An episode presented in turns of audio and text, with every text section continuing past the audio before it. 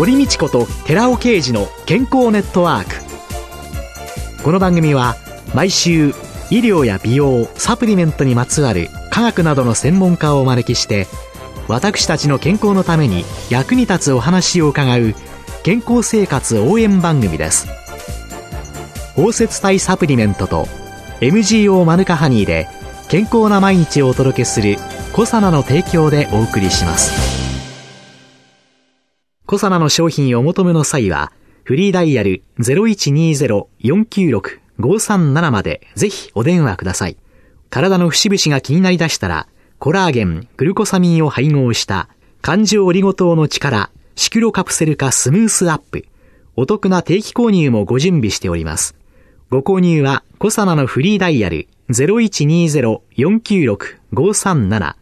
専任スタッフが商品に関するお問い合わせ、ご質問にもお答えいたします。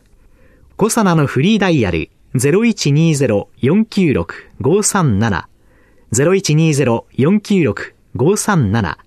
皆様のお電話をお待ちしています。こんにちは、堀道子です。今月は長倉耳鼻咽喉科アレルギークリニック院長の長倉仁さんをゲストに迎えて、花粉症の基礎知識と対策と題してお送りしています。まあ先生、あの、花粉症の方がかなり多い。でもその、実際に使われている治療というのは、症状を抑える治療がメインなわけですよね。で、そういう中で、実際に花粉症を治すという原因療法っていうんですかね。そういうのには、今までどういうものがあって、これから少しどんな風に変わっていくのかというのを教えていただけますか？これまではアレルギー体質を治していく、変えていく根本的な治療って言いますと、注射で免疫療法、原感作療法という治療が行われていました。はい。原感作療法というのは、実際にはどういうような治療になるんですか？この治療の歴史は長くて、ええ、約100年ほど前にヨーロッパで、ヨーロッパにはイネ科の花粉症の患者さんにイネ科の花粉の抗原という成分のタンパクを薄いものからだんだん増量して皮下注射をしていくと、だんだんその方のアレルギーが起こらなくなっていくということが見つかりました。注射をする。そうするとアレルギー起こっちゃいません？少しずつそのご自分のアレルギー起こるメカニズムというか体質を慣らしていきますというか、やはり急に言ったらもうすごく強いショックみたいなことを起こしてしまいますので、えーえー、少しずつ少しずつ増量していくと、自分の体はその今までは、例えば花粉をすごく自分のアレルギーの敵だと思って、過剰にアレルギー反応を起こしたものが、だんだんとそれが自分の外敵ではないと思って平気になってくる。そういう免疫関与という状態が作り出されることが分かってまいりましたので、このようにしてだんだんと注射をしていくという治療が行われておりました。そうすると、注射の場合は先生、どのくらいの間隔で、どのくらいの期間行うもんなんですか？注射も最初はすごく薄い濃度から始めて、それを維持量というところまで増量していくんですが、はい、これがやはり注射の場合には大変で、30回ぐらい、だいたい今ガイドラインにあるやり方も30回ぐらいこれを増量するということが必要でした。はい、患者さんはその注射をするために通院するわけですから、えー、やはりあの、大体週に1回とか2回、そのぐらいの方がほとんど普通の感覚になります。あ、週に1回から2回、通院をして、そして、一番のこの維持量という、それをずっと続けていく一番多い量になりますと、はい、大体それを1週間から2週間、そして1ヶ月まで空けて、はい、あとは1ヶ月を目安に維持をしていく、はい、そういう治療法です。はあ、そうすると、大体治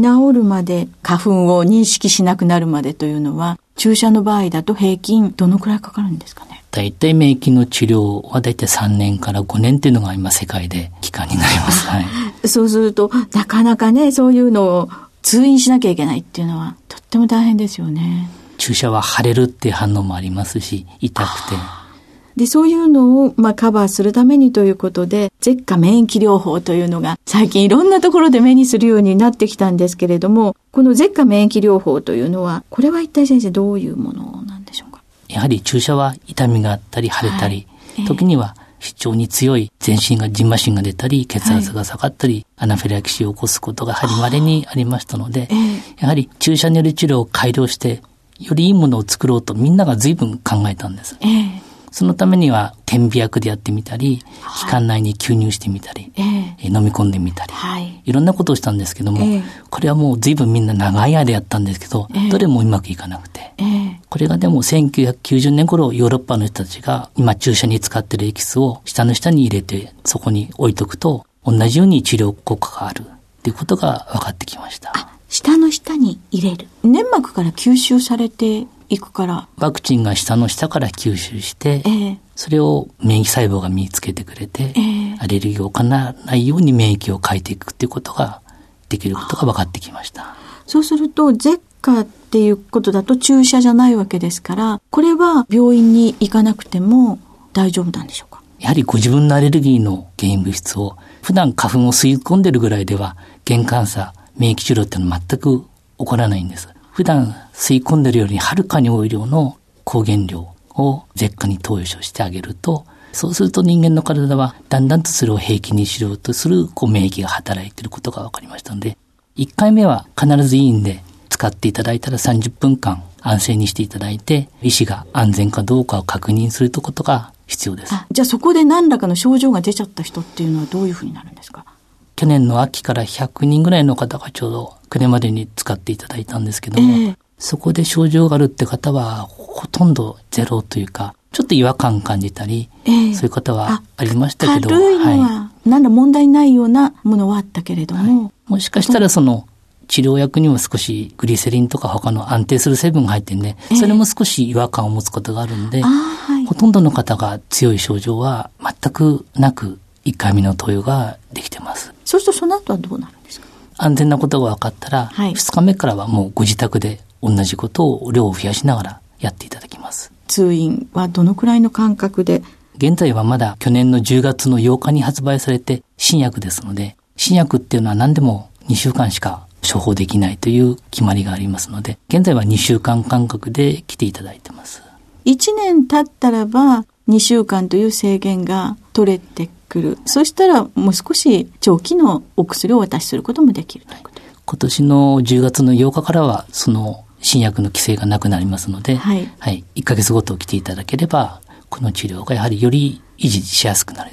この治療をより続けやすくなると思います。はいより安全で、より早くその治療が進められるという面では、やはり舌下免疫療法というのは、より進歩した患者さんにとっても受けやすい治療だと思います。この舌下療法というのはご自分でおやりになる時の注意点というのはどういうところにあるんでしょうか？やはりあの必ずその1日に使う量っていうのを守っていただくということ。はい、はい、それからそのお薬を使う2時間前後は運動したりお酒を飲んだり入浴をしないということも必要です。これやっぱり血流が良くなってアレルギーを起こしやすくなるんですか、ね、これまでにあのやはりこういうお酒を飲んだり、運動した方が、強いアレルギー症状を少し引き起こしたことがありますので、やはりこれだけ少し危険性も伴う薬を使ってますので、こういうことは控えた方が、やはり安全であるということで、守っていただいております。はい。それで、ずっとそういうのを守って、これは毎日舌下に入れる。はい。毎日今の舌下免疫療法は服薬していただきます。はい。で、そうすると、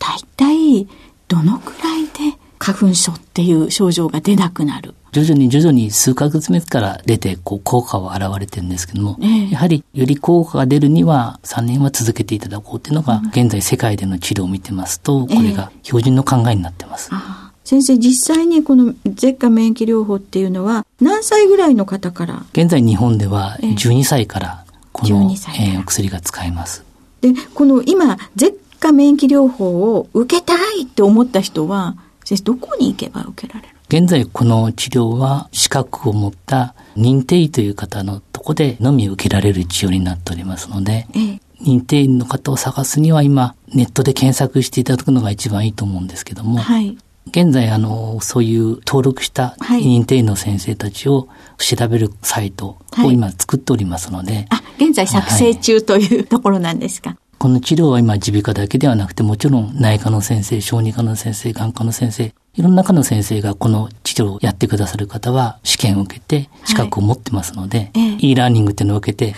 試験にパスしないと資格がもらえないんですけども、やはり我が国で初めてのその経口免疫療法、はい、経口でご自分のアレルギーの原因を投与するものですので、はい、やはりかなり厳密に安全性というものを守ることが必要なので、認定医という制度が今回できております。。実際にスギ花粉を少しずつ取れば玄関差になるんだよっていう、それを怪しい知識として杉玉の飴を売ったりとか、いろんなのがあって、ショックが起こったりして、社会的にも問題になったりしてましたけれども、そういうのはもう絶対にやっちゃいけない。やはりこうやって杉を蛍光、口から投与してあげれば治るんじゃないかってことを考えるようになりますと、確かにその花粉飴とか、花粉の入ったお茶とかワインとか、そういうものがウェブサイトを見ると出回っております。またあの、だいぶ前ですけども、えー、杉花粉をカプセルに詰めて打って、これを飲むと効くんだという、そういうものがウェブサイトで出回ったことがありまして、ただ、これを使った方がテニスをしたんです。そしたらアナフィラキシーショックを起こしまして、救急車で病院に運ばれて、手当てしてもらって、その方も助かったんですけども、やはり、闇雲に急にいっぱいのものを傾向で入れたりすると、こういうことも起こることがありますので、やはりお薬の使い方はぜひ守っていただきたい。そのように感じてます。はい、医師でもその試験を受け、e ラーニングを受け、認定医になり、そんな風にして安全管理が必要な。だからこそ、守って使えば、花粉症から3年ないし、数年で解放されるっていうことは、とってもいいことですよね。ありがとうございました。今週のゲストは、長倉耳鼻咽喉科アレルギークリニック院長の長倉仁さんでした。来週もよろしくお願いします。続いて、寺尾刑事の研究者コラムのコーナーです。お話は、小佐野社長の寺尾刑事さんです。こんにちは、寺尾刑事です。今週は、米ぬか成分のフェルラ酸による日焼け止め作用とシクロデキストリンによる機能改善というタイトルでお話しさせていただきます。米ぬかの中にあるフェルラ酸というポリフェノールの日焼け止め効果について説明しまして、シクロデキストリンによる包摂化がフェルラ酸の日焼け止め効果をさらに引き出すために有効な方法であるということを突き止めた論文を今回は紹介したいと思います。その前に、まず紫外線防御剤について知識を増やしておきましょう。紫外線から肌を防御する素材つまり、日焼け防止剤には、経皮酸誘導体を代表とするような紫外線吸収剤や酸化チタンを代表とする紫外線散乱剤があります。紫外線吸収剤は伸び広がりが大きくて防止効果は高いんですけども、肌の弱い人にとってはかぶれや肌荒れが起きる危険性があるわけです。一方で紫外線散乱剤は肌の弱い人でも安心なのですけども、粉っぽさとか青白さが出てしまう経験あるかと思いますけども、この粉っぽさ、見た目が問題なわけです。そこで実際には双方を組み合わせて配合してデメリットをなくしてメリットを引き出した日焼け止め製品も多く見られるわけです。その中で紫外線吸収剤ですけども、これは人工的な有機合成物質がほとんどなわけです。その中で唯一の天然素材があります。それが米ぬか由来のフェルラ酸なんです。で、その点では他の吸収剤と比較して米ぬか成分ですから、肌の弱い人にとっても安心、安全な素材として見ることができます。ただ一方で、たとえ天然のフェルラ酸であっても、抗酸化作用を持つ紫外線の吸収剤として見た場合には、紫外線を吸収してエネルギーを蓄えた酸化物質に変換されてしまうと効能は消失しまして、肌に影響が全くないとは言い切れないんです。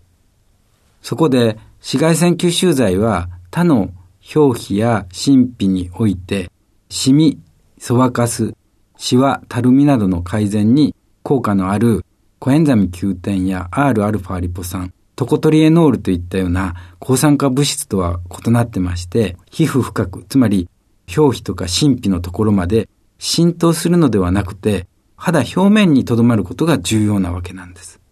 そこで、フェルラ酸を日焼け防止するために使用する目的で、浸透ではなくて、保持と適度な情報を目指して、アルファシクデキストリン包摂して、ヘアレスラット皮膚を用いて、様々な化粧品製剤におけるフェルラ酸の皮膚への透過と分布を評価した研究があるわけなんです。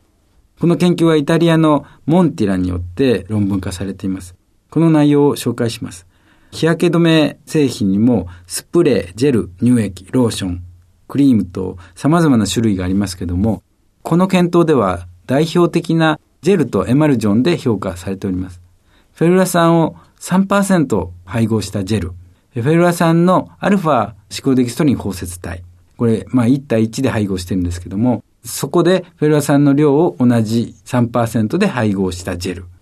同様にフェルラ酸とフェルラ酸アルファシコデキストリン包摂体をフェルラ酸の量として同量配合したエマルジョンで24時間後の皮膚透過性を比較したわけです。なお、分析は透過試験に用いた皮膚からフェルラ酸を抽出して HPLC というもので評価しています。その結果、フェルラ酸を CD で包摂することによって、ジェルでもエマルジェンでも透過量、つまり透過してしまうと問題が起こりますから、透過させないで抑えることができると。その効果はジェルの方が大きいことが判明しました。すなわち、日焼け止め目的の化粧品には、天然の紫外線吸収剤であるフェルラ酸を CD で広角的な保持除法が可能となったわけです。なお、フェルラ酸はビタミン E やビタミン C を同時に配合すると、さらに抗酸化物質としての安定性も高まります。紫外線によって起こる皮膚の日焼けを抑えることが判明したとの報告があるわけです。3種混合溶液、つまりフェルラ酸とビタミン E とビタミン C を混合した溶液を塗布した皮膚に UV を照射します。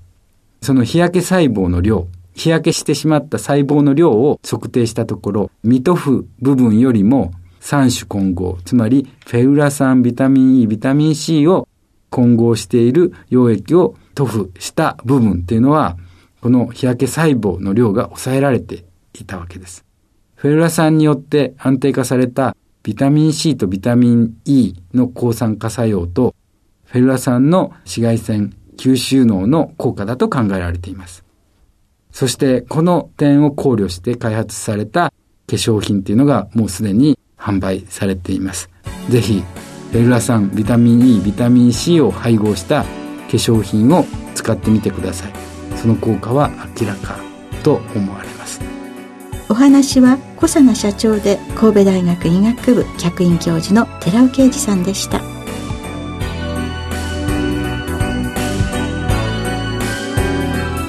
ここで小佐奈から番組お聞きの皆様へプレゼントのお知らせです。南極海で採れたオキアミ由来の DHA と EPA を含むクリルオイルに抗酸化作用に優れスーパービタミン E と呼ばれるトコトリエノールを配合し環状オリゴ糖で包み込むことによって体内への吸収力を高め熱や酸化による影響を受けにくくしたコサナの新しいサプリメントゼリー南極海のデザートを番組お聞きの10名様にプレゼントします。ご希望の方は番組サイトの応募フォームからお申し込みください。コサナの新しいサプリメントゼリー南極海のデザートプレゼントのお知らせでした。